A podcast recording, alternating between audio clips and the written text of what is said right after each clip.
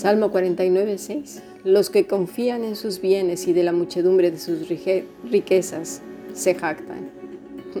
Lamentablemente, el hombre de hoy es carente de valores, vive huérfano de humanismo, de espiritualidad, de una vida que se eleva al eterno y se proyecta de manera horizontal también a su prójimo. Porque este nuevo ser humano está enfocado en el sexo, en el dinero, en el poder, en el éxito, pasarlo bien sin restricciones y una permisividad ilimitada. Y precisamente por ese camino se suele llegar a una saturación de contradicciones que desembocan en el vacío. Es el culto a la tolerancia total. Pero también está el otro extremo, que es el de la religiosidad, en donde la persona no quiere ni tocar el mundo con el dedo, cuando no se da cuenta que vive en el mundo y lo toca con su cuerpo entero, por favor. Así pues, este, este ser humano que es arrogante, poderoso, como dice el Salmo 22, gordo, rinde culto a la tolerancia total, la permisividad como religión, cuyo credo es la curiosidad por todo, donde lo importante son las sensaciones dispersas y aquí entra el otro extremo del cristianismo, el que todo lo tiene que sentir y experimentar. Tiene que el, que el cuerpo estremecerse. ¿Dónde se ve eso en la escritura? Tengo que sentir, ¿verdad? Eso es lo que decimos, es que no lo siento. Pero cuando obedecemos y seguimos la dirección de Dios por medio de su Espíritu Santo, es no por sentir, sino por el deber. Y es así que todo esto desemboca en una indiferencia por saturación de incoherencias.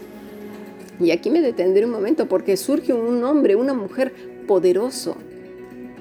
Y es aquel que es rico, por ejemplo, en la televisión, la televisión basura y esto hablo de todos, porque a veces parece que solamente es la gente mayor que ha perdido la esperanza de tener un proyecto de vida personal.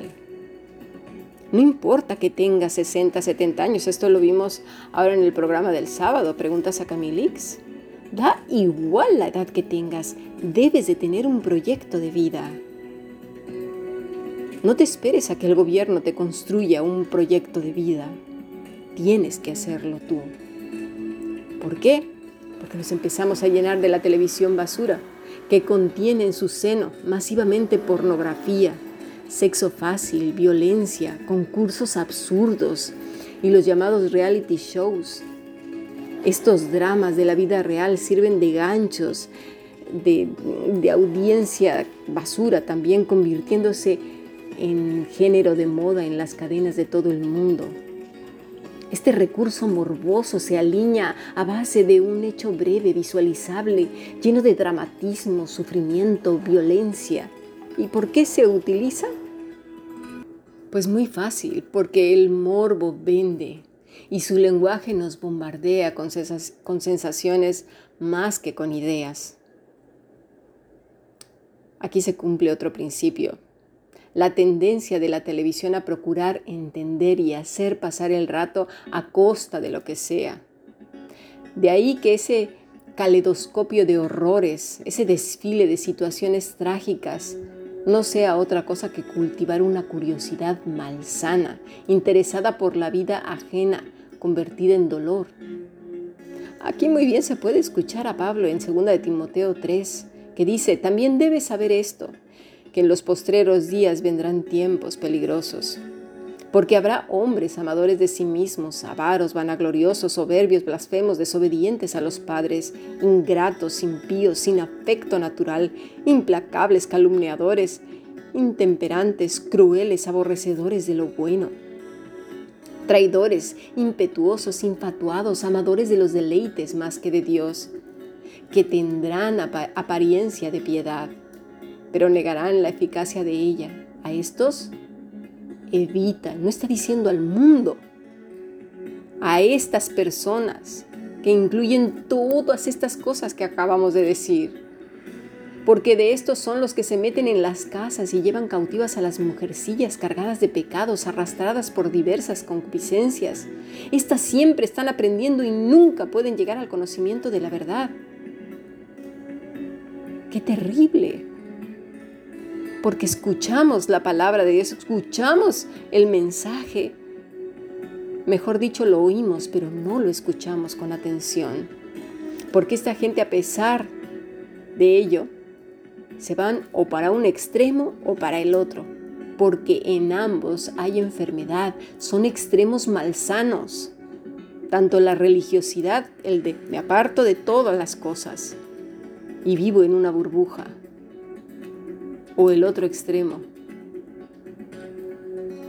En uno interesa la vida ajena convertida en dolor y por el otro lado interesa también la vida ajena, pero para juzgarla desde la altivez y la santurronería. Y es así que tanto el espectador como el religioso llenan sus vacíos sumergiéndose en escenas patéticas, con lo que uno se queda relativamente tranquilo con su vida. ¿Por qué? Porque se están comparando con lo que están viendo. Qué bueno que yo no soy así. ¿Os acordáis de la oración del publicano y del fariseo? Estos son los poderosos de la tierra ¿Qué es lo que necesitamos hacer? Necesitamos mirar a Jesús. Cristo es nuestro referente. Mira, un ejemplo de ello lo vemos en el Evangelio según San Juan, en el capítulo 1, versículo 35. El siguiente día, otra vez estaba Juan y dos de sus discípulos. Y mirando a Jesús que andaba por allí, dijo, He aquí el Cordero de Dios. Me voy a detener aquí. Ojalá todos fuéramos como Juan el Bautista, ¿verdad? Pero bueno, voy a poner un ejemplo. Todos aquellos que hablamos la escritura somos como Juan el Bautista. ¿En qué sentido? En el que apuntamos al Cordero. El problema está en que mucha gente dice, mira, Cami dice que hagamos esto y ella no lo hace, por así decirlo. Es que yo no soy Cristo. Yo estoy apuntando a Cristo. Yo no soy el Evangelio. El Evangelio es Cristo. Le plació al Señor utilizar mujeres y hombres imperfectos para señalar al perfecto que es Cristo. El problema es que miramos demasiado al mensajero y dejamos de mirar al dueño del mensaje y el mensaje mismo, que es Cristo. Él es el todo.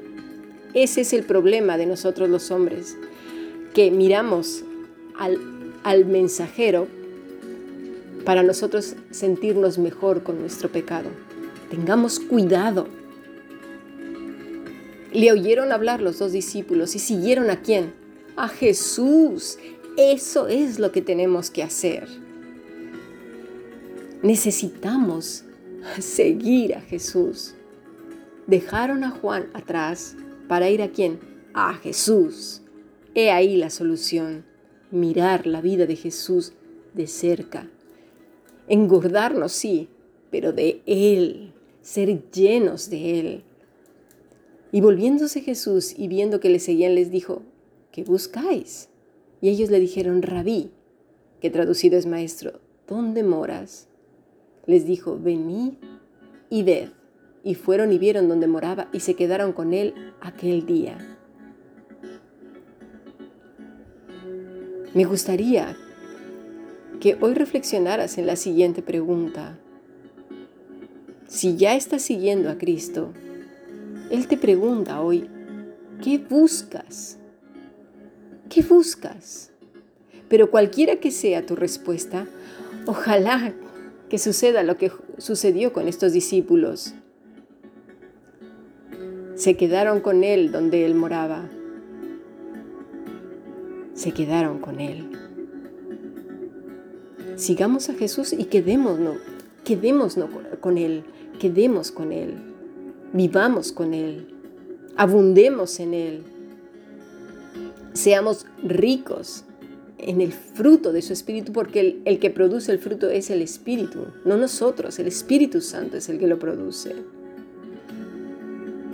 Ahí sí que podemos estar llenos, llenos de Él. Esta semana estaremos tratando todos estos temas, porque lamentablemente muchas veces no sabemos encontrar el equilibrio entre una cosa y la otra. Nos vamos de, un extremo al otro. Dice el versículo 28 del Salmo 22, porque de Jehová es el reino, y él regirá a las naciones. Comerán y adorarán todos los poderosos de la tierra, se postrarán delante de él todos los que descienden al polvo, aun el que no puede conservar la vida a su propia alma. Todos, absolutamente todos. Pero habrá unos que son sus hijos y otros que no lo sean ni serán para juicio. Escuchemos la voz del Señor Jesús. ¿Por qué me sigues? ¿Por qué me sigues? Sigamos aprendiendo bendiciones.